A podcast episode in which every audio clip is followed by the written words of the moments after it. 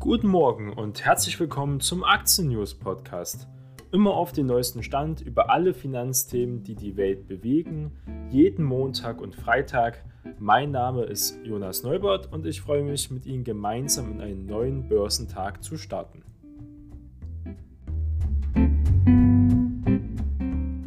Und es ist wieder soweit. Es ist Montag, der 18. Januar.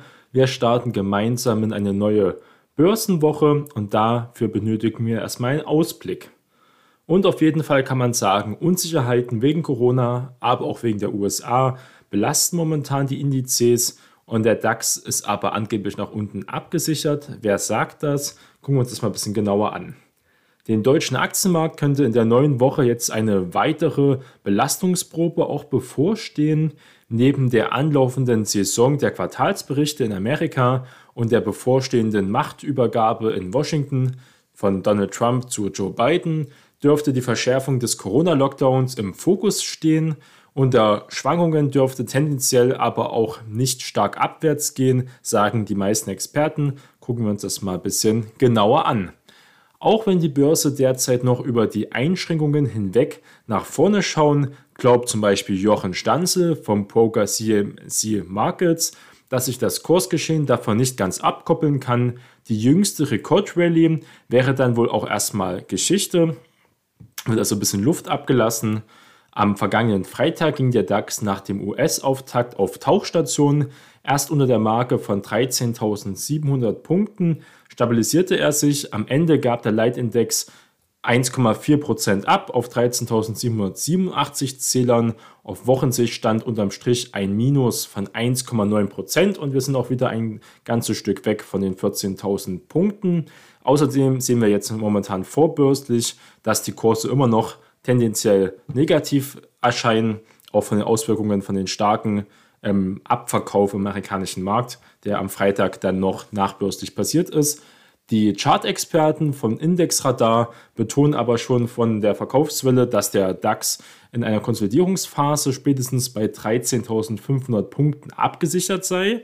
Bis dahin könnten noch von normalen Schwankungen im Aufwärtstrend die Rede sein. Wenn man also diese 13.500 Punkte durchschreitet, dann haben wir einen Abwärtstrend und dann können wir noch um einiges tiefer gehen. Wir werden sehen, ob Indexradar das hier wirklich richtig prognostiziert hat. Anlagestratege Chris Oliver Schickentanz von der Commerzbank befürchtet, dass sich die Anleger vorerst wieder stärker auf das Infektionsgeschehen konzentrieren, jetzt wo ein neues billionenschweres Hilfsprogramm als Antrittsgeschenk des designierten US-Präsidenten Joe Biden an Konturen auch gewinnt und damit äh, dann auch bekannt sei und mit eingepreist ist. Er sieht eine wachsende Gefahr, dass die Kauflaune der Anleger wegen Virusmutationen oder immer intensiveren Mobilitätseinschränkungen auch nachlässt. Mit dem erstmaligen Anstieg über 14.100 Punkten hatte der DAX-Anleger in der ersten Januarwoche ihr Pulver auch großteils verschossen nach der Commerzbank. Weitere Indexrücksetzer werden hier nicht ausgeschlossen. Die Charts-Experten von Indexradar bleiben aber zum Beispiel optimistisch. Die Experten sind also ziemlich ähm, verschiedener Meinung. Neue Hochs bleiben auf längere Sicht weiterhin sehr wahrscheinlich, sagt Indexradar. Und äh, das sagt auch Analyst Andreas Büchler. In einer Konsolidierung sieht er den DAX spätestens bei 13.500 Punkten abgesichert und dann wieder aufsteigend. Gucken wir mal eher auf die Wall Street. Das ist ja die größte Finanzbörse der Welt. In der neuen Woche wird es frische Impulse von den tonangebenden US-Börsen geben und zwar erst am Dienstag. Am Montag, an diesem Montag, ruht der Handel nämlich in New York am Martin Luther King Day der bekannte Pastor, der für die Civil Rights, also für die ähm, Rechte für die schwarze Bevölkerung in Amerika eingetreten ist, ist ein offizieller Feiertag. Die Börsen sind also geschlossen, es gibt also keine Impulse. Mal gucken, wie sich dann die anderen Indizes, wie der DAX zum Beispiel, schlagen wird. Wahrscheinlich ähm, werden wir da keine großen Schwankungen sehen, nämlich die Amerikaner bewegen schon großteils das Geschehen. Die Blicke werden zu Wochenbeginn stattdessen wohl auf Wirtschaftszahlen aus China gerichtet werden das derzeit als wichtige Stütze für die deutschen Exporte gilt. Commerzbank-Experte Schickentanz hält es auch für möglich, dass das chinesische Bruttoinlandsprodukt im vierten Quartal um rund 6% zugelegt hat. Und davon gehen ähm, viele aus, dass China ja viel besser aus dieser Krise hervorgekommen ist. Das scheint auch so, auch wenn jetzt momentan wieder Berichte gibt, dass es einzelne Infektionshärte auch in China gibt, die offiziell bekannt geworden sind. Man weiß ja nie, was inoffiziell wirklich die letzten Monate in China war. Das ist auch dahingestellt. Jedenfalls äh, kommt die Wirtschaft doch besser in Gang als bei uns zum Beispiel. Die wird ja sogar noch mehr behindert. Ab Dienstag dann läuft dann in den USA auch die Berichtssaison weiter an mit Unternehmenszahlen, vor allem aus dem Bankensektor weiter, aber später dann auch von Technologiewerten wie Intel, die ja einen äh, starken Rebound erlebt haben, nach dem Chefwechsel zum Beispiel und vorläufigen guten Quartalszahlen. Das könnte wirklich nochmal Intel äh, weiter Aufschub geben. Genug Luft haben sie ja, aber auch IBM berichtet zum Beispiel. Marktexperte Robert Halver von der Bader Bank erwartet durchaus positive Impulse, auch wenn es diese am vergangenen Freitag nach den ersten Berichten der US-Banken JP Morgan und Citigroup oder auch zum Beispiel von BlackRock, wo die alle gute Quartalszahlen hingelegt haben, trotzdem dann nicht die erwünschten Erwartungen, Reaktionen passiert sind. Alle Indizes, alle Aktien, die hier gut äh, Zahlen präsentiert haben, haben dann, dann doch abverkauft. Laut Halver könnten Jahresausblicke in den Mittelpunkt rücken. Das ist also erstmal wichtiger als die kurzfristigen Zahlen, sondern wirklich dann, ähm, ob überhaupt ein Jahresausblick bei manchen Branchen geleistet wird oder ob dieser Jahresausblick ähm, wirklich diese Erwartungen und den Preis rechtfertigen. Und da sieht man ja auch dann die Konjunkturverbesserung, wenn der Jahresausblick dann doch mit stärkeren Wachstumszahlen zum Beispiel ausgelegt wird. Am Dienstag melden erst einmal die Bank of America, Goldman Sachs und die State Street ihre Quartalszahlen aus dem vierten Quartal. Auch Streaming-Riese Netflix, das ist ziemlich interessant, auch für Disney zum Beispiel, aber auch für Amazon Prime natürlich, ihren Video-Streaming-Dienst, wie das abgelaufene Quartal vorangegangen ist. Man könnte damit rechnen im Lockdown, dass Netflix natürlich starke Zahlen vorlegen wird. Netflix hat auch wieder angekündigt, einen Teil seiner Preise zu erhöhen zum Beispiel. Das könnte natürlich wieder für mehr Gewinn sorgen. Dann in den Jahresausblick dann verbessern. Mal sehen, wie die Kunden, die Nutzerdaten sich auslegen werden, dann könnte man natürlich darauf schließen, wenn Netflix nicht so stark wachsen wird, dass andere Streaming-Dienste, wie zum Beispiel Disney Plus und auch Amazon Video, dass sie davon profitieren, weil Augen müssten die Leute ja konsumieren. Ähm, Streaming ist ja immer noch sehr beliebt. Und ähm, das wären also sehr interessante Zahlen, die auch ein paar Werte bewegen könnten. Und wie sieht es denn am Mittwoch aus? Mittwoch, ganz interessanter Tag.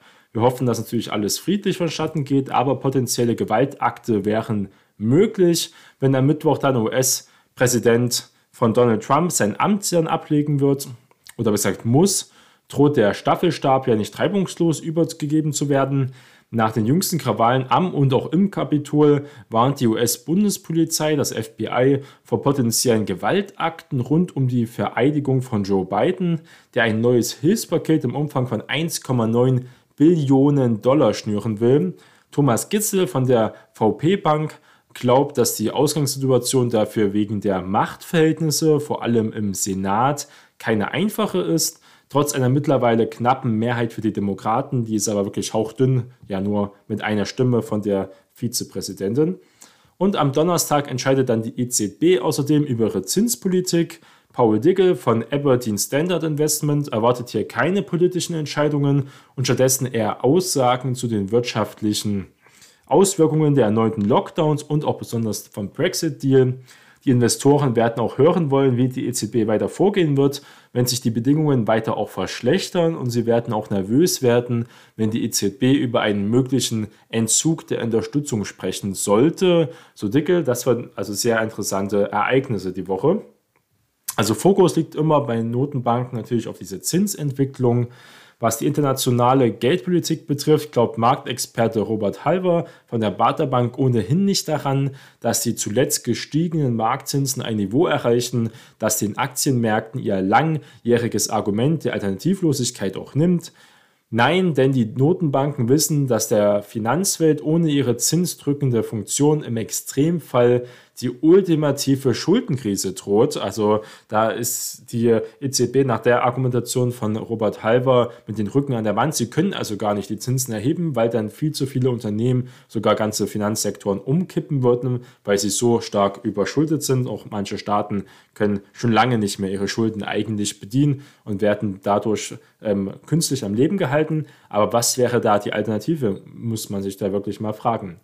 Abgerundet wird die Agenda zu Wochenschluss von Einkaufsmanager-Daten aus der Eurozone, die als wichtiges Stimmungsbarometer in den Führungsetagen der Unternehmen gelten, ob es also hier eher pessimistisch oder optimistisch gewertet wird. Wie gesagt, dann haben wir am Dienstag noch ein Treffen von Angela Merkel, also von der Bundeskanzlerin und auch von wieder Ministerpräsidenten über neuere Verschärfungen im Lockdown. Wegen der Corona-Krise werden wir sehen, wie es dazu kommen wird. Es gibt ja schon viele Spekulationen, ob der Nahverkehr vielleicht sogar stillgelegt wird oder eingeschränkt wird, ähm, ob man wirklich nur zur Arbeit gehen kann, wenn man dann doch einen Ausweis hat, ob bestimmte Arbeitsbetriebe oder noch mehr Unternehmen schließen müssen, vorübergehend schließen müssen. Das wird sehr interessant. Ähm, da sind auch viele Spukgeschichten schon im Umlauf vom härtesten Lockdown aller Zeiten. Aber wir werden ganz genau beobachten, wie das passieren wird und dann spätestens am Freitag die Sachen auswerten. Wenige Unternehmenszahlen stehen aber an. Auf Unternehmensseiten sind die Aktien von Peugeot, Citroën, also PSA und auch Fiat Chrysler am Montag Geschichte an diesem Montag. Dann laufen nämlich die Autokonzerne unter dem Namen Stellantis, Stellantis, Stellantis am Samstag wurde die Mega-Fusion abgeschlossen. Der neue Verbund wird vom bisherigen PSA-Chef Carlos Tavares geführt und macht mit 14 Automarken wie Opel, Jeep, Maserati oder Alfa Romeo in der internationalen Top-Liga Volkswagen, aber auch Toyota Konkurrenz, einer der größten weltweiten Autokonzerne. Am Montag will auch dann die Finanzdienstleister Hypoport seine Jahreszahlen präsentieren, wie auch Fraport.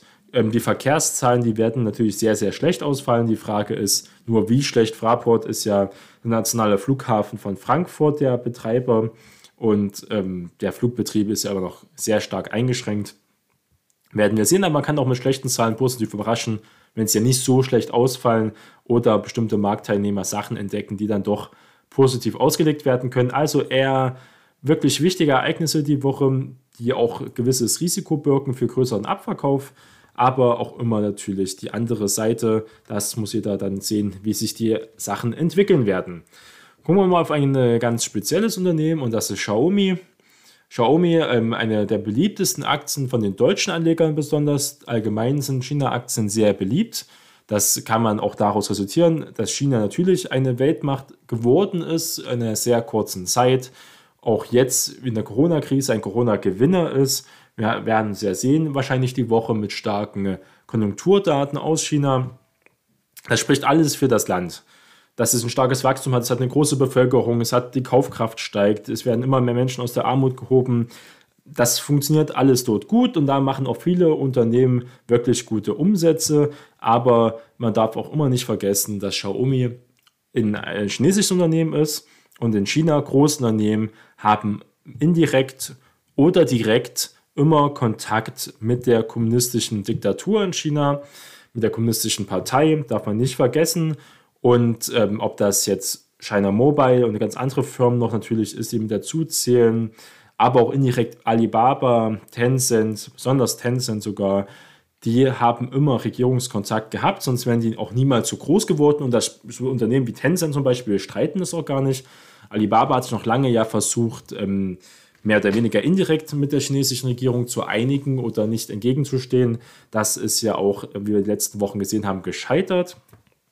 Aber ähm, man sieht ganz klar, in China kann man nur was werden, mit der Regierung, besonders auch in bestimmten Sektoren. Finanzsektor ist ja ganz klar in staatlicher Hand. Dieser Staatskapitalismus, dieser Hyperkapitalismus, der auch in China in gewissen Punkten herrscht, aber der ist vom Staat oder von der Partei, von der Diktatur gelenkt. Das sollte man immer nicht vergessen und natürlich die Menschenrechtsverletzungen und viele andere Themen, die in China äh, gang und gäbe sind. Das heißt nicht, dass in Deutschland alles richtig läuft oder auch in der USA.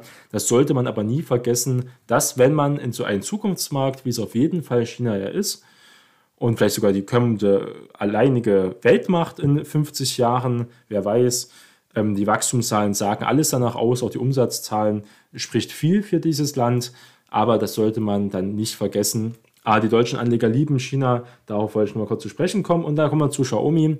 Der Kurs der Xiaomi-Aktie ist ja auch gegen Ende der Handelswoche deutlich unter Druck geraten.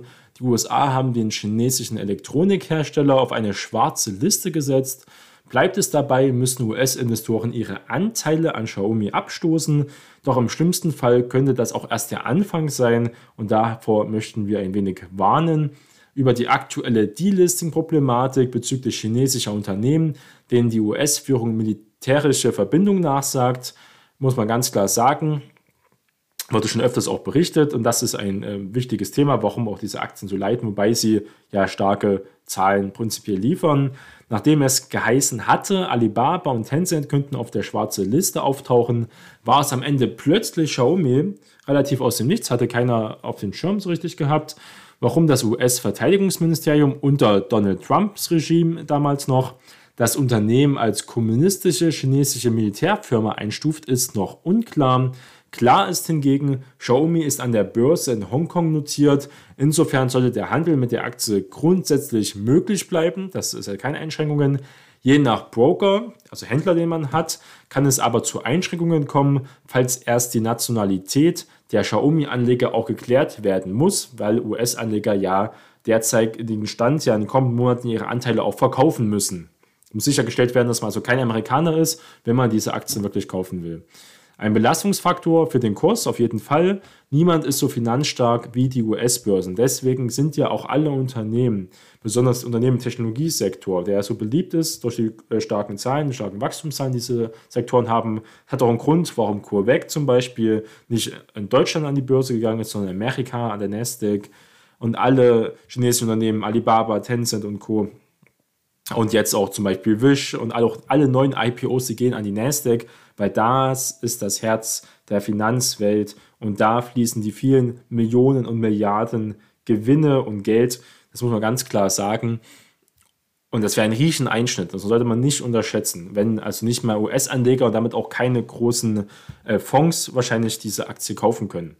Ein Belastungsfaktor, also wirklich nicht zu unterschätzen für den Kurs. Deutsche Anleger sollten zudem auch darauf achten, dass sie wirklich auch Xiaomi oder Xiaomi, äh, wie man es ausspricht, Aktien und nicht die in den USA gehandelten ADR im Depot haben. Das ist nämlich mal ein großer Unterschied. Erfahrungsgemäß wird dann ja auch viele Privatanleger hinter jedem Rücksetzer eine klare Kaufchance, während viele professionelle und institutionelle Anleger die Risiken oft auch nüchtern einpreisen. Vor diesem Hintergrund könnte der Xiaomi-Kurs auch weiter unter Druck bleiben, denn mit der aktuellen Entscheidung geht eine große Unsicherheit einher. Sollte das US-Handelsministerium der Einschätzung des Verteidigungsministeriums auch folgen und Xiaomi künftig auf eine Stufe mit Huawei setzen, könnte das zu Komplikationen auch bei den Lieferketten führen. Außerdem hatte Huawei zum Beispiel zeitweise einen massiven Absatzeinbruch in Deutschland zu verkraften, nachdem das Unternehmen nicht mehr wie gewohnt Android mit Google-Diensten zum Beispiel auf einen neuen Smartphone-Modellen anbieten durfte. Xiaomi hat auch angekündigt, schon alle Hebel in Bewegung zu setzen, um die Interessen des Unternehmens und der Investoren zu wahren, das heißt also Lobbyarbeit anzustreiben.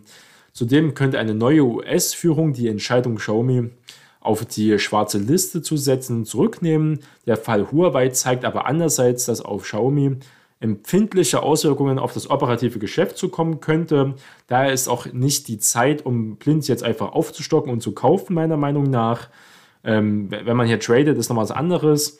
Wer Xiaomi also als strategische Langfristbeimischung im Depot begreift, sollte auch beachten, dass die Positionsgröße auch diesem Risiko angemessen ist, was bei allen chinesischen Aktien, muss man sich immer bewusst sein, besteht, wie wir jetzt auch bei Alibaba ja die letzten Wochen gesehen haben.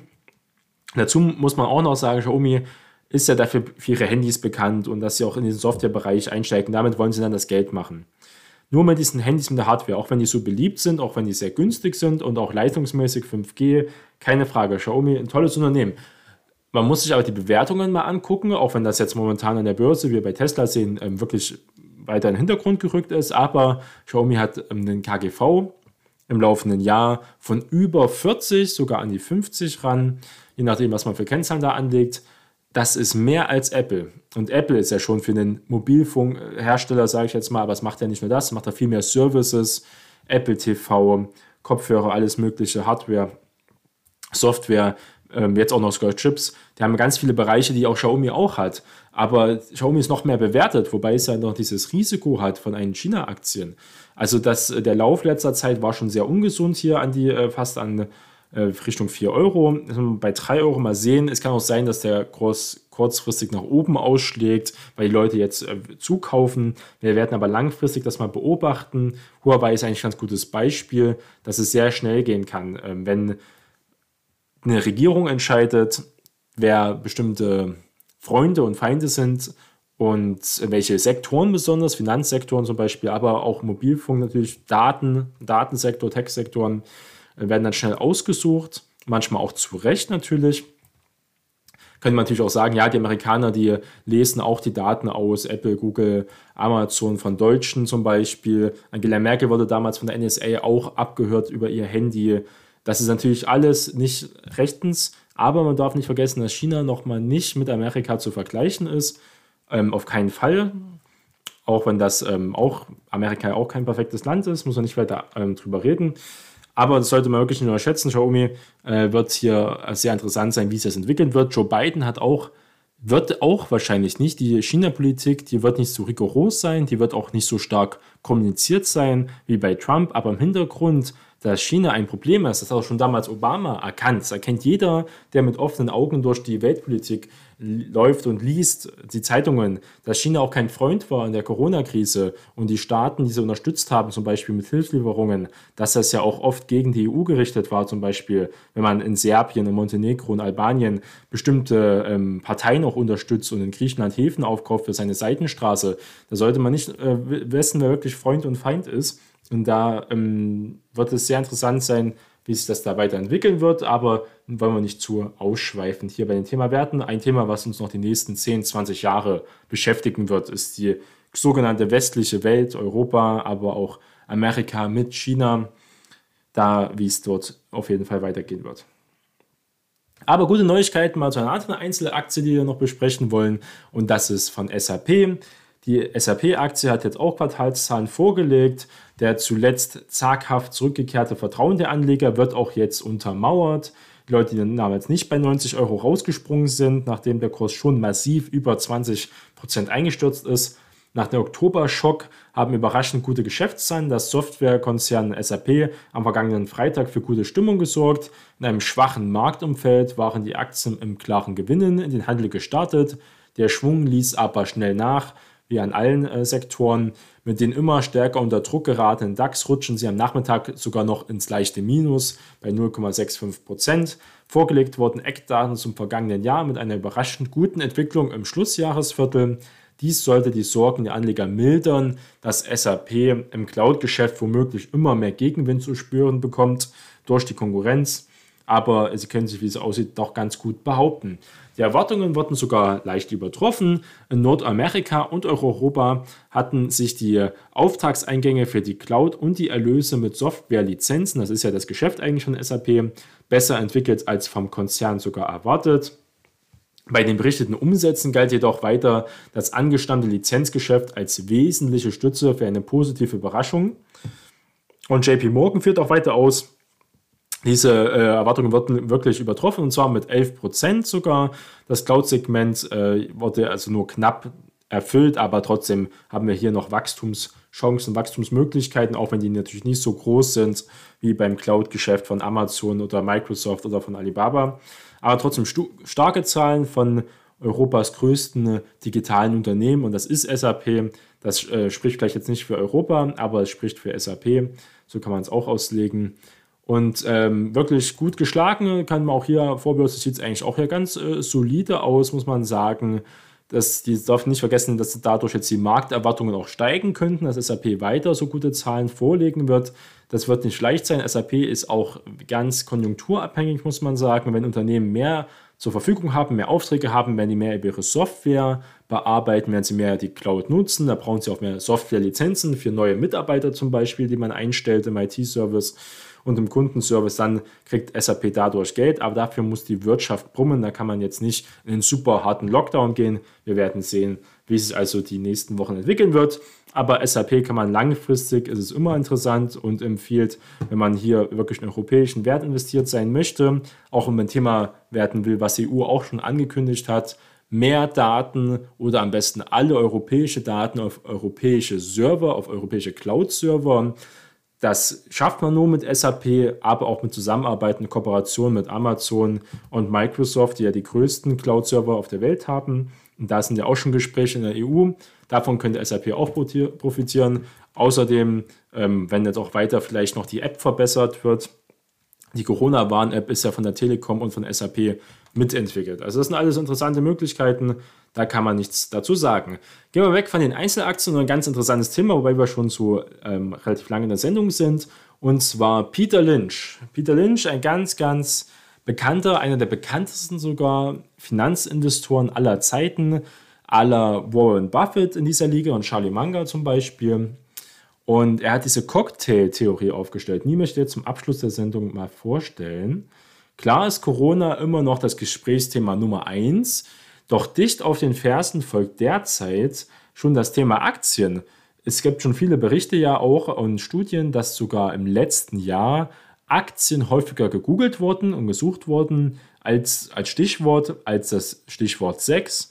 Gut, wer googelt nach Sex, könnte man fragen. Wenn Leute nach sowas googeln, dann wahrscheinlich nach äh, anderen, nach pornografischen Titeln zum Beispiel. Jetzt nicht unbedingt an das einfache Wort, aber das ist jetzt nur so ein Beispiel, dass man sieht, dass es gestiegen ist auf jeden Fall, dass Aktien mehr Interesse gekommen ist und das sieht man auch an den Google-Suchen.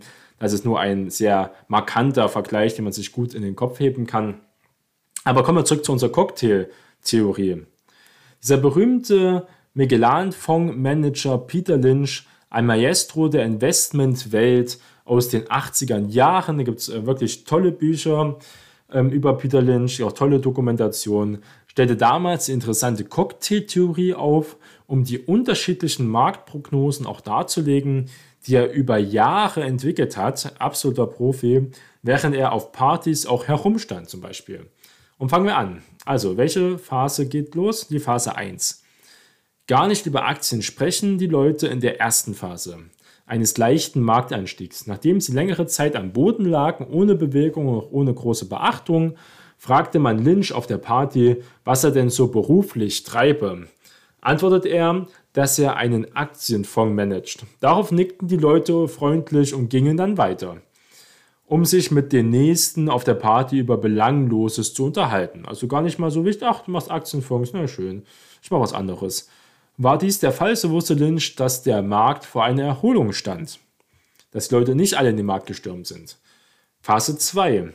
Nachdem Lynch seinen Beruf nannte, blieben die Partygäste meist etwas länger, aber auch nur so lange, um ihnen klarzumachen, wie gefährlich doch Aktien seien. Danach sprachen die Partygäste wieder über andere Themen.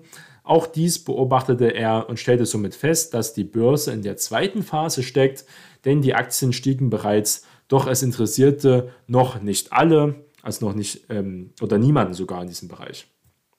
Phase 3, da wird es also jetzt sehr interessant.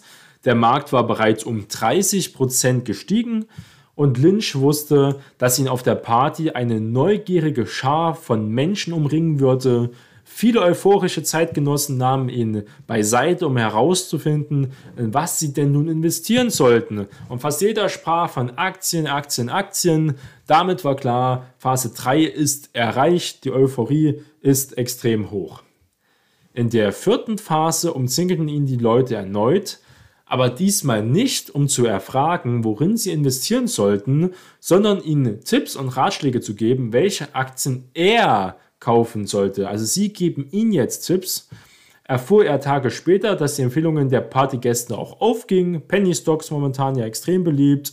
Manche Elektro-Autohersteller äh, zum Beispiel. So erkannte Lynch, dass der Markt in Phase 4 steckt.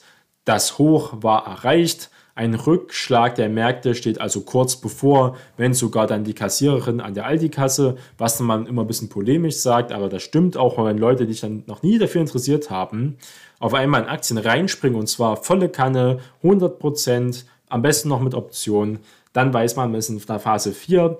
Das aktive Zuhören kann sehr wertvoll sein. Halten Sie also Ihre Augen und Ohren auch auf. Auf lange Sicht sollte jeder für sich auch selber entscheiden, worin er sein Geld investieren möchte und langfristig in Aktien, in solide Aktien, Qualitätsaktien zu investieren, in ETFs. Langfristig ist das immer geschichtlich gesehen die richtige Entscheidung gewesen, wird es auch eine Zukunft sein. Aber die Frage ist doch, wie man das dann tut. Ob er dabei Prinzipien oder auch Ethik oder auch Trends berücksichtigt, gibt es ja verschiedene Strategien, Value, Growth, ähm, eines zeigt uns die Vergangenheit, aber immer in Aktienmärkten, wenn man Aktien von Qualitätsunternehmen findet und das zu einem guten Preis, dann zieht man über Jahre Rendite und der Frage ist immer, wann dieser gute Preis besteht. Und der gute Preis ist in der Phase 4 sehr hoch. Aber manchmal ähm, kann sich auch ein guter Preis dann weiter verbessern. Die Frage ist nur, wie lange. Ähm, das heißt nicht, wenn eine Aktie auf Allzeit hoch ist, Apple und Amazon, die waren alle natürlich beim Allzeit hoch, bei 50 Euro zum Beispiel. Und sind dann wieder gestiegen, also noch immer wieder korrigiert. Das ist ganz normal, ein Aktienmarkt geht nicht nur nach oben, es wird wieder korrigiert und dann wird es wieder steigen, korrigiert und wieder steigen, wenn es ein Qualitätsunternehmen ist, was auch wirklich zukunftsträchtig ist und eine Zukunft hat und Perspektiven, dann werden sie auch nach starken Rückschlägen, wie wir es auch gesehen haben, ähm, nach, der, nach dem Corona-Lockdown, nach der Corona-Crash im März, dass sich die gesunden Unternehmen, die Corona-Gewinner auch wirklich stark erholt haben. So viel dazu und ich bin gespannt auf diese Woche und wir hören uns am Freitag wieder. Dies war die heutige Aktien-News-Folge. Sie sind jetzt wieder auf den aktuellen Stand. Wir hören uns zur nächsten Folge wieder. Bis dahin, Ihr Jonas Neubert.